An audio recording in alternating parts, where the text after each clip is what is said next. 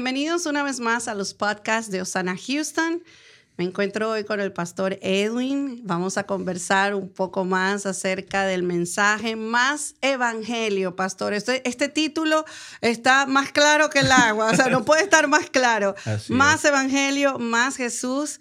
Hemos visto en los últimos eh, mensajes del pastor Edwin que hemos estado hablando viene la realidad cruda, pastor, de la palabra de Dios. Eso que a veces nos duele, pero que es necesario que sepamos para poder caminar correctamente de la mano de Dios. Bienvenido, pastor Edwin. ¿Qué tal es? Sí, sí, uno, un ah, episodio más, así que entremos.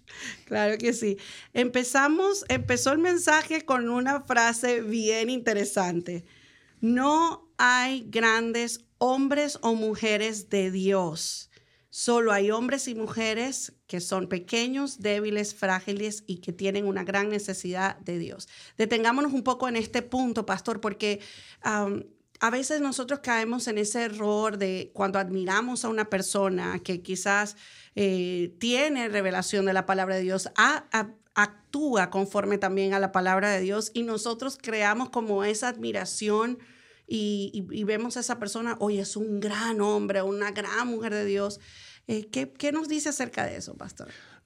Oh, creo que el, comienzo del mensaje para decir algo como no hay grandes hombres o mujeres de Dios ah, viene de el tener ah, entendido en, en, nuestras vidas de que simple y sencillamente hay gente que está completamente necesitada de Dios, que Dios permite que puedan servirle en X manera, ¿verdad? La manera que, que, Dios los quiera usar. Entonces, ah, el problema con, con, muchas personas es que le ponemos la mirada a X persona y eso causa que nosotros a veces ciegamente sigamos a esa persona y se nos quita el enfoque de quién es la fuente que nos permite servirle a Él, ¿verdad? Sea en X manera ah, en el reino de Dios. Entonces, creo que es el mantener que la gloria y honra siempre es para Dios. No tiene nada de malo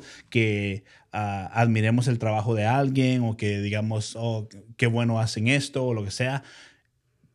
Pero el error es cuando empezamos a seguir a esas personas poniendo nuestra mirada solamente en esas personas, que causa que nosotros mismos nos desviemos porque todos hemos cometido errores, todos tenemos la tendencia de poder cometer errores. Entonces, por eso la fuente de nuestra fe, la fuente de nuestro crecimiento tiene que estar cimentado en Cristo Jesús, ¿verdad? En su palabra. Entonces, creo que de ahí viene el comentario de no poner nuestra mirada directamente en alguien, sino saber que todos somos frágiles, que todos somos débiles, que todos somos inútiles hasta cierto punto sin Cristo Jesús en nuestras vidas. Sí, a veces ni siquiera es que ponemos la mirada en esa persona, sino que simplemente la subimos de nivel automáticamente. O sea, es como que porque esa persona eh, está perseverando o porque esa persona da una palabra, un estudio bíblico que es interesante o que nos ha ayudado a crecer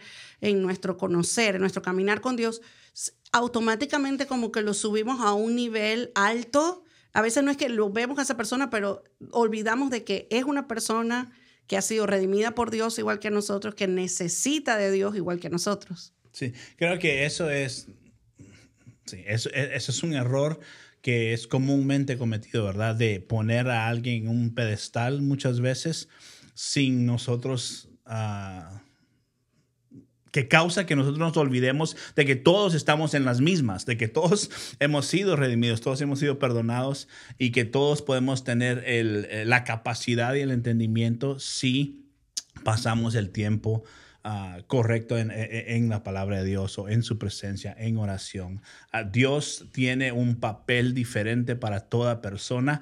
Ningún papel es mayor que otro. Simple y sencillamente es diferente. ¿Verdad? Así es. Me gustó la frase que dijo que ha habido muchas personas antes que nosotros que han sido más nobles, más espirituales y más amorosos a lo largo de la historia de la iglesia. Y sin embargo, nosotros siempre como que pensamos que este tiempo, o sea, la persona que conocimos en este momento, o quizás nosotros mismos, somos los más buenos, los, los mejores, los Sí, eh, eh, eso no podemos olvidarlo. A través de la historia de la iglesia en sí, han habido gente que, que ama a Dios apasionadamente, que han dado su vida, han perdido su vida por la causa del Evangelio de Cristo Jesús, que han sembrado ah, lo mejor de ellos para ah, ah, que este Evangelio avance, para que el reino de Dios avance. Entonces se nos olvida que nosotros simplemente somos parte de la historia, ¿verdad? En la cual Dios nos tiene. Ahora creo que somos la, la gente más privilegiada porque tenemos el acceso más grande o mayor en, como nunca en la historia de la iglesia, porque ah, la palabra está accesible, ah, el conocimiento está accesible, tenemos acceso hacia el trono de la gracia de Dios por lo que Cristo Jesús hizo. Entonces vivimos en un tiempo de la historia muy privilegiado y es triste ver que aún teniendo todo eso disponible, nosotros o el mundo no lo estamos ah, aprovechando, ¿verdad? Sí, pastor. Hablando de, eso, de que somos una iglesia privilegiada, porque es verdad, tenemos la palabra de Dios a la vuelta de la esquina, a un clic, a un clic en nuestros teléfonos, a un clic en nuestros dispositivos. Eh, está más disponible que nunca la palabra de Dios, pero sin embargo vivimos en unos tiempos donde el evangelio se siente como algo superficial, donde en este evangelio de este tiempo no me, no, ni siquiera lo quiero llamar evangelio, pero para que podamos entender de lo que estamos hablando, es un evangelio donde es, que es permisivo, donde todo está permitido. Hablemos un poco de eso, pastor. Sí, creo que el, el verso referente a, a esto que, que, estamos hablando ahorita es 2 Timoteo, capítulo 3, verso 1 y 2, y luego el verso 5 dice, Timoteo, es bueno que sepas, dice, en los últimos días, que considero que estamos, somos parte de esos días, habrán tiempos muy difíciles, dice. Pues la gente solo tendrá amor por sí misma y por su dinero. O sea, si paramos solamente ahí, eso es evidente. El día de hoy, eso está vigente. O sea, eso, eso es lo que el mundo quiere. Mírenme a mí, conozcanme a mí, sepan lo que yo hago, uh, conózcanme. Entonces, todo es... Uh, en, inglés selfish, todo es uh, egoísta. Orgullo, egoísmo. Entonces, uh, y uh, amor a su dinero, ¿verdad? O sea, al tener más, al querer más siempre. Y dice el verso, serán fanfarrones y orgullosos, dice. Se burlan de Dios, dice. Serán desobedientes a sus padres y mal agradecidos. Dice, no consideran nada sagrado. Y el verso 5 dice, actuarán como religiosos. O sea, eso quiere decir que ahora ya está hablando que hay dentro de la iglesia hay gente que son amadores de sí mismos mayor que de Dios o que del Evangelio de Cristo Jesús y que están burlándose de Dios por actuar como que aman a Dios, pero no aman a Dios y no están siendo egoístas con sus acciones en el nombre de Dios, ¿verdad? Entonces, eso es lo difícil y tal vez alguien escuche esto y dirá, ah, eso es religiosidad, no exageren, que no sé qué. Eh, tristemente es lo que la Biblia dice que va a suceder. la palabra de Dios lo dice aquí en, segunda de Timoteo, no considerarán nada sagrado. Todos piensan que es parte de la religiosidad cuando nos enfrentamos a nuestro propio pecado, a nuestra propia falta, ¿verdad? A nadie le gusta ver sus propias faltas ni que le señalen sus propias faltas y muchas veces pensamos que este tipo de versículos eh, son directamente dirigidos van directamente dirigidos a las personas que no conocen a Jesús. Pero vemos aquí cuando dice actuarán como religiosos, o sea que Y el termina el 5 dice, aléjate de esa clase de individuos. I mean, si alguien está en un lugar donde eso es, o sea, tiene, o sea, la Biblia es clara, o sea, tenemos que, que pedir discernimiento a Dios, que nos ayude, porque las consecuencias son eternas, no es, no es nada leve lo que, lo que causa esto, sino es una consecuencia eterna que necesitamos entender que la palabra de Dios nos, ah, nos da ah, un warning, ¿verdad? Nos avisa, una advertencia, de que existe esto aún dentro de las iglesias. Así es. Pastor, bueno, partiendo de todo esto que acabamos de hablar, tenemos que ir prácticamente al principio, empezar, desde el paso uno y nos preguntamos, entonces, ¿quién soy yo o quiénes somos nosotros? Claro. Ah, el domingo hablé acerca de esto y la frase que puse somos, nosotros somos la gloria suprema de la creación de Dios. Esto quiere decir que nosotros fuimos creados para darle a Él la gloria y vivir conforme y acuerdo a lo que Dios quiere que nosotros hagamos. O sea, no hay nada más importante que nosotros vivamos bajo la voluntad de Dios y hagamos lo que Él nos ha hecho, nos ha creado a hacer. Génesis 1, 26 y 27 dice, hagamos los seres, es Dios hablando, los seres humanos a nuestra imagen para que sean como nosotros. Ellos reinen sobre los peces del mar, las aves del cielo, los animales domésticos, todos los animales salvajes de la tierra y los animales pequeños que corren por el suelo, dice. Así que, verso 27, Dios creó a los seres humanos a su propia imagen, dice, a imagen de Dios los creó, hombre y mujer los creó.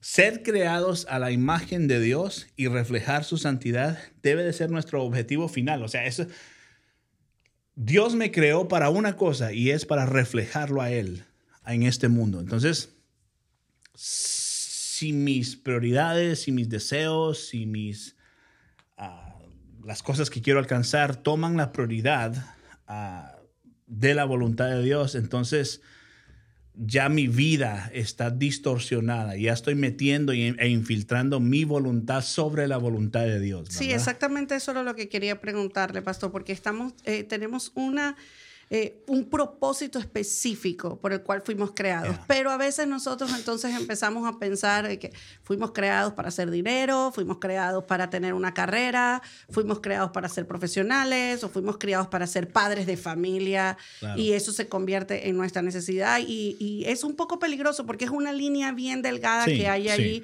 porque sabemos que podemos honrar a Dios incluso en esas cosas que nosotros hacemos diariamente, pero hay una, una línea muy delgada que podemos cruzar cuando llegamos a colocar esas cosas antes que, que la visión que Dios nos ha dado, el propósito que Dios nos ha dado al crearnos, ¿verdad? Sí, definitivamente. Creo que eh, no quiere decir que no seamos padres de familia, que no seamos profesionales, que no esto, o sea, no quiere decir nada de esto. Quiere decir que en esas cosas Dios sigue siendo la prioridad de nuestras vidas. El problema está es cuando perdemos el enfoque y nosotros nos vamos hasta, hasta arriba de la lista y nos volvemos primero y nuestra carrera se vuelve primero y nuestra familia se vuelve primero. Entonces ahí es donde hay un problema porque Dios no comparte su gloria con nadie. Entonces eso es lo que tenemos que tener cuidado, que Dios siga siendo Dios soberano y primero es sobre nuestras vidas. Así es. Hablemos un poco sobre la fe. Nos dice Pastor, la fe no es solo creer en Dios, sino creerle a Dios. Es tomarle la palabra a Dios, literal como la dice. Hablemos claro, de eso. Sí, porque o sea, es una cosa creer en Dios y creo que mucha gente cree que Dios existe y otra cosa es creerle a Dios, porque cuando yo le creo a Dios, lo que yo leo en su palabra es verdad para mi vida y no es no hay espacio para cuestionarlo. Exacto. Entonces, cuando alguien cuestiona la palabra de Dios, es, es simple, no conocen a Dios, punto. O sea, el que no, no es que no solo no conozcan a Dios, sino es que no entienden la soberanía de Dios. El, el entender que Dios es soberano me lleva a un punto en mi vida que yo no cuestiono lo que leo en su palabra, sino que recibo lo que dice su palabra, me guste o no me guste, me resalte en mí mis problemas o, me diga qué esperanza tengo para Él. O sea, muchas veces solo queremos oír las promesas de Dios para nosotros y decimos amén a todas esas. Pero cuando la palabra de Dios resalta en mí que estoy un pecador y que necesito arrepentirme, eso no me gusta escuchar y mejor me voy donde me digan que sus promesas son para mí y son buenas y es siempre. Más fácil. Entonces, ese es el peligro, ¿verdad? Sí, tiene que ver también con eso cuando decimos que la voluntad de Dios es agradable y es perfecta, aunque no nos guste si tenemos esa fe y confiamos en la soberanía de Dios, va a ser agradable para nosotros, porque sabemos que es la voluntad perfecta de Dios en nuestras vidas. A mí piense, si alguien es padre de familia, entiende esto 100%. A nuestros hijos no todo el tiempo les damos lo que ellos quieren. Exacto. O sea, sino que les damos y los corregimos cuando es necesario. ¿Por qué? Porque los amamos. La palabra de Dios nos corrige porque Dios nos ama. Y el que no el que no entiende eso o el que no recibe eh, la corrección de Dios en su palabra, simple y sencillamente no es hijo o hija de Dios. Y ahí más adelante va a haber un verso que, podemos ver que explica esto. Así es. Bueno, seguimos hablando acerca de ese propósito que nosotros tenemos en nuestras vidas. Eh, ¿Por qué estamos aquí, pastor, basándonos en todo esto que ya estamos conversando? Para darle honra y gloria al Señor. O sea, esa es la razón que estamos aquí. Eh, según de Corintios 5, 20 y 21 dice que nosotros hemos sido embajadores de Cristo y el problema está que no entendemos la responsabilidad que hay ahora que estamos, que estamos en Cristo Jesús. Y el ser un embajador es simple y sencillamente ser un representante, representante, de una nación, o sea, en este caso, de Cristo Jesús acá en la tierra. Entonces, quiere decir que yo que yo tengo un propósito en la manera que vivo, porque yo estoy representando a alguien que digo que amo, ¿verdad? Entonces, ah, no, no puedo solo existir. Tengo que existir con el propósito de Dios en mi vida, no con mis propósitos, con el propósito de Dios en mi vida, ¿verdad? Claro que sí. Entonces, pastor, ¿qué es lo que está mal en este mundo? Esta es la que no nos gusta escuchar. Bueno, la respuesta que, que, que, hablamos el domingo es yo, yo soy el problema en el mundo, o sea, nosotros, ¿verdad? Ah, y eso quiere decir que todos hemos sido concebidos en pecado. Hay un pecado natural con el cual, gracias a Adán y Eva, ¿verdad? Nos, nos pasaron esa herencia. Donde quiera que esté, gracias. Ah, ah, ese es un pecado natural que todos nacemos con eso. Ah, y cuando no vemos nuestro pecado, no vamos a ver la necesidad de un Salvador en nuestra vida, que eso es lo difícil para muchos. Muchos es fácil apuntar y ver el pecado de alguien más, porque somos buenos para juzgar, pero no nos gusta cuando el pecado es nosotros. Es evidente, es, evidente en nosotros, ¿verdad? Y eso es lo que la palabra hace. Entonces, el salmista decía que él ama sus leyes. O sea, David decía, Señor, yo amo tus leyes. Eso quiere decir los mandamientos. ¿Por qué? Porque los mandamientos son un espejo espiritual para nosotros que nos hacen ver la condición en la cual estamos. Entonces, alguien que dice, ah, ahora vivimos bajo la gracia, ya no vivimos bajo las leyes, tiene un gran problema porque la gracia demanda más. Jesús dijo que si alguien solamente piensa, o odia a su hermano, ¿ok? Es como que si ya haya cometido un asesinato, ¿ok? Y luego Jesús dice, ah, si alguien codicia a una mujer o a, alguien o a tu vecino, o sea, algo, entonces es como que si ya hayas cometido el acto de adulterio. Entonces, pensemos el nivel de demanda y de compromiso que hay ahora en, bajo la gracia de Dios. ¿no? En el Antiguo Testamento era, tenías que ah, ser ah, atrapado en la acción, dos o tres testigos, y entonces eh, venía el juicio sobre ti. Entonces, la gracia demanda más que la ley, pero la ley tiene su papel. Jesús vino a cumplir todas las leyes y por eso es que la gente dice, no, no, no, yo ya no estoy bajo la ley. claro, hay cosas que ya no hacemos como actos religiosos, ya no sacrificamos un animal para ser perdonados. ¿Por qué? Porque Cristo vino a suplir todo eso. Pero la ley nos muestra nuestro, nuestro estado. Entonces, si alguien tiene un problema con la ley, fácil preguntemos simplemente, a ver, ¿cuál de los, cuál de los mandamientos es un problema en tu vida? ¿El, el que dice no matarás? ¿El que dice no mientas? ¿El que dice no robes? El que dice no codicies a la mujer de tu vecino. O sea, ¿cuál es el problema con la ley? Entonces, si alguien tiene un problema con esas cosas, quiere decir que tiene un gran problema, que no conoce a Dios. Mm, Entonces, no, no podemos decir, ah, yo no vivo bajo la ley. No, la ley ah, me ayuda a ver mi problema y por supuesto, gracias a lo que Jesús hizo, yo vivo bajo la gracia de Dios y soy perdonado y soy justificado porque Él pagó el precio por mí. Entonces, tenemos que la Biblia es toda buena, no solo parte buena. Sí, tendemos siempre a agarrar lo que nos gusta. Claro. es esa misma naturaleza pecaminosa que nos lleva a ver todo lo que nos convenga a nosotros mismos. Es triste, sí. Y ahí es donde tenemos que tener esa revelación en nuestro corazón. Pastor, actualmente los mensajes de autoayuda y de el yo se han vuelto sumamente populares, pero el mensaje del arrepentimiento y del pecado, nadie habla de eso. ¿Por qué el mundo se ha vuelto así? O sea, ¿qué es lo que está pasando con, nosotros, con nuestros corazones, con las personas, con lo que nos rodea, que nos está llevando a cada vez como a desviarnos de esa verdad y que no hablamos de arrepentimiento, no se habla de pecado. Ah, creo que lo más tal vez claro que eh, porque eso porque no es agradable a la gente ah, escuchar que que alguien le diga tú eres el problema. O sea, el problema en este mundo eres tú el pecado que hay en ti. Entonces, creo que a nadie le gusta escuchar eso. A todos les gusta el que les dice, Dios te ama, no te preocupes, vas a estar bien, Dios es amor, y todos aplauden a eso. Pero la persona que te dice, tú eres el problema, y necesitas arrepentirte verdaderamente, reconocer tu estado de pecado y dar una vuelta de 180 grados y comenzar a vivir una vida que sacrificadamente busca la santidad. Bueno, esto, eso sigue como que mucho trabajo.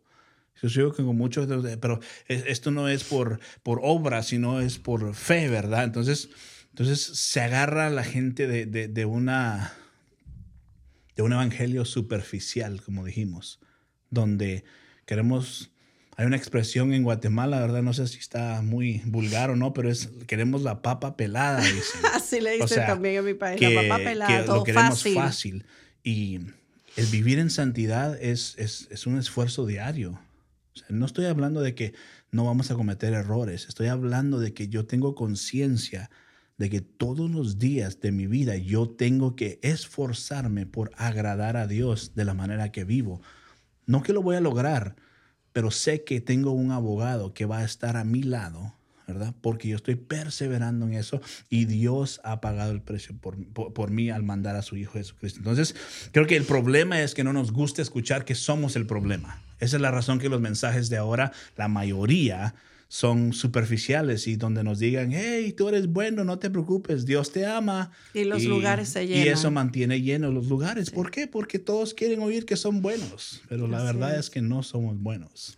Pastor, hay una frase que mencionó en el mensaje que dice, eh, el mensaje no se queda allí en la condenación, porque si estamos hablando del pecado de las personas, todos creemos, oye, me están condenando, están apuntando, me están señalándome, pero dice que no queda allí, no termina la condenación, sino que ahí es donde comienza el mensaje de redención. Entonces, si nos vemos eso, a menos que nos arrepintamos, entonces seremos condenados y no seremos salvos. Pero sabemos que quizás alguna persona que nos escuche o que nos vea puede decir, oye, pero están hablando de condenación, pero no hay condenación nación para los que están en Jesús, como lo dice en Romanos 8.1. Pero también vemos que el versículo termina, sino que el, no hay condenación para los que están en Cristo Jesús, aquellos que andan conforme al Espíritu y no conforme a la carne, que son los propios deseos. Entonces, es más de lo que venimos hablando acerca de ese tema de la condenación. Claro, e, es, o sea, el verso es claro, sí, no hay condenación para los que están en Cristo Jesús. Entonces, ¿qué significa el están en Cristo Jesús? El están en Cristo Jesús quiere decir que están perseverando y buscando la santidad diaria, o sea, pues eh, perseverando en conocer a Dios. Entonces, entre más yo conozco a un Dios santo, me vas a ayudar a ver mi estado tan mal en el cual me encuentro. Pero entre menos yo busco a un Dios santo, más voy a creer que yo estoy bien. Entonces, es, es, ilógico pensar de que si yo no busco a Dios, voy a creer que necesito de Dios. Entonces, pero entre más yo entiendo a Dios y veo su santidad y su bondad y aún dice, Él nos salvó en nuestro pecado, o sea, ver qué tan bueno fue Él. Entonces, eso me lleva a mí a decir, wow, tengo que cambiar, tengo que vivir. Entonces ahí viene la regeneración de mente, ahí viene la transformación de mente, donde Pablo nos decía en Romanos 12, transformar tu mente todos los días. ¿Por qué? Porque esto es de todos los días. Esto no es de una vez pasé al frente, oré 30 segundos y ya soy salvo y ya Dios me ama para siempre. No, el problema es de que si no hay un cambio genuino en la vida, esa persona nunca fue salva. y nunca han conocido a Dios. Entonces, no se trata de solo decir una oración, sino dice, los conocerás por sus frutos. Y cuando alguien es verdaderamente salvo, es evidente que eran de una manera y ahora son de otra manera. Así es. Aquí entramos en nuestro próximo punto donde es eh, cómo le pertenecemos a Dios, cómo sabemos que nosotros le pertenecemos a Dios. El pastor nos dio una palabra eh, en Juan 8, 31 y 32 que dice, Jesús le dijo a la gente que creyó en él, ustedes son verdaderamente mis discípulos si se mantienen fieles a mis enseñanzas y conocerán la verdad y la verdad los hará libres. Ese versículo está súper claro. Y el otro que también nos dice es que en Juan 8:47, aún más claro, los que pertenecen a Dios escuchan con gusto las palabras de Dios. Y que escuchan con gusto significa las palabras que no nos gustan. las escuchan con gusto. Pero ustedes no las escuchan porque no pertenecen a Dios. Detengámonos un poco en ese punto, pastor. Sí, o sea, ah, Jesús está diciendo aquí, para que ustedes sean mis discípulos, dice, tienen que mantenerse fieles a las enseñanzas. ¿Y cuáles son las enseñanzas? Que busquemos la santidad que busquemos dar frutos en Cristo Jesús, que busquemos pasar tiempo con Dios, el orar, el leer, el crecer. O sea, eh, no puede ser, ser cristiano no es solo venir los domingos a la iglesia, sino ser cristiano es, vivir de cierta manera. Y Jesús lo dice, vas a mostrarle a la gente de que eres mi discípulo cuando te mantienes fiel y sigues mis enseñanzas. Va a ser evidente que eres de los míos cuando te muestras amor los unos con los otros, dice, ¿verdad? Entonces, no, no es solo de decir, bueno, ya soy salvo. Hay una responsabilidad detrás de la decisión que alguien ha tomado en su vida de seguir a Cristo Jesús. Ahora, el verso 47 ahí en Juan 8 dice, los que pertenecen a Dios, que esa palabra pertenece es demasiada, es otra prédica para otro tiempo, ah, para a Dios, escuchan con gusto la palabra de Dios. Entonces dice, eh, eh, simplemente, si, si, si eres de Dios, si eres de los hijos de Dios, si eres parte de la familia de Dios, cuando escuches a Dios, uh, te va a dar gusto, vas a, vas a saber que es Dios, ¿verdad? Mis ovejas escuchan mi voz y me reconocen, ¿verdad? Y me siguen. Entonces, ¿qué sucede? Cuando eres de Dios, escuchamos a Dios y sabemos que es Dios, ¿verdad? Eh, y termina el verso diciendo, pero ustedes no me escuchan, dice, porque no pertenecen a Dios. Entonces, alguien que cuestiona todo el tiempo su palabra, simple y sencillamente no le pertenece no le pertenece a Dios. Esas palabras son duras porque siempre creemos que todas las personas pertenecen a Dios. No todos somos hijos. Eso ya lo hablamos también en el podcast. Sí, también les invito a que, a que chequeen los podcasts que ya hemos hecho, los episodios anteriores. También hemos hablado muchísimo acerca de la santidad y de y entrando en profundidad en esos mensajes que a veces dejamos por encima, pero sabiendo que Dios está en todas las cosas. Vamos a leer Primera de Juan para terminar. Eh, primera de Juan 2, 1 al 6 dice, mis queridos hijos, mis queridos hijos, les escribo estas cosas para que no pequen. Pero si alguno peca, tenemos un abogado que defiende nuestro caso ante el Padre. Es Jesucristo, el que es verdaderamente justo. El mismo es el sacrificio que pagó por nuestros pecados, y no solo los nuestros, sino también los de todo el mundo. Podemos estar seguros de que conocemos a Dios si obedecemos sus mandamientos. Si alguien afirma, yo conozco a Dios, pero no obedece los mandamientos de Dios, es un mentiroso y no vive la verdad. Pero los que obedecen la palabra de Dios, demuestran verdaderamente cuánto lo aman. Así es como sabemos que vivimos en Él. Los que dicen que viven en Dios deben vivir como Jesús vivió. ni siquiera hay que agregarle algo. Amén. Solo un amén. Amén. Es, eh, hablando acerca de, esas personas que dicen, oye, este mensaje me está tocando, pastor, y, y, siento que debo arrepentirme, que hay algo en mi vida que no está correcto esta palabra es para ti que la estás escuchando. Tienes un abogado que te defiende y ese abogado es Jesús. Exactamente. Cuando, y ese es, e, ese es el punto, que al escuchar la palabra de Dios, el Espíritu Santo trae convicción y despierta en nosotros la necesidad de llegar a un punto de decir, estoy viviendo así y necesito cambiar mis hábitos y vivir de esta manera. ¿Por qué? Porque la palabra es clara y despierta en mí una necesidad de obediencia hacia el Padre. Entonces, eso no puede suceder sin palabra. Entonces, lo que despierta eso en nosotros es palabra de Dios, palabra de Dios. Así que si alguien está cuestionando, ¿le pertenezco o no le pertenezco a Dios? Métase a la palabra de Dios y pase tiempo en oración. Y el simple hecho que está haciendo eso demuestra que le pertenecemos a Dios. Así es. Gracias, pastor, por esta palabra en un episodio sumamente interesante el día de hoy, hablando acerca del pecado y de que debemos reconocer que eh, no somos esas personas que nosotros a veces creemos, sino que debemos arrepentirnos y que necesitamos de Dios, necesitamos de Jesús cada día más. Gracias por escucharnos y por vernos. Nos vemos en un próximo episodio.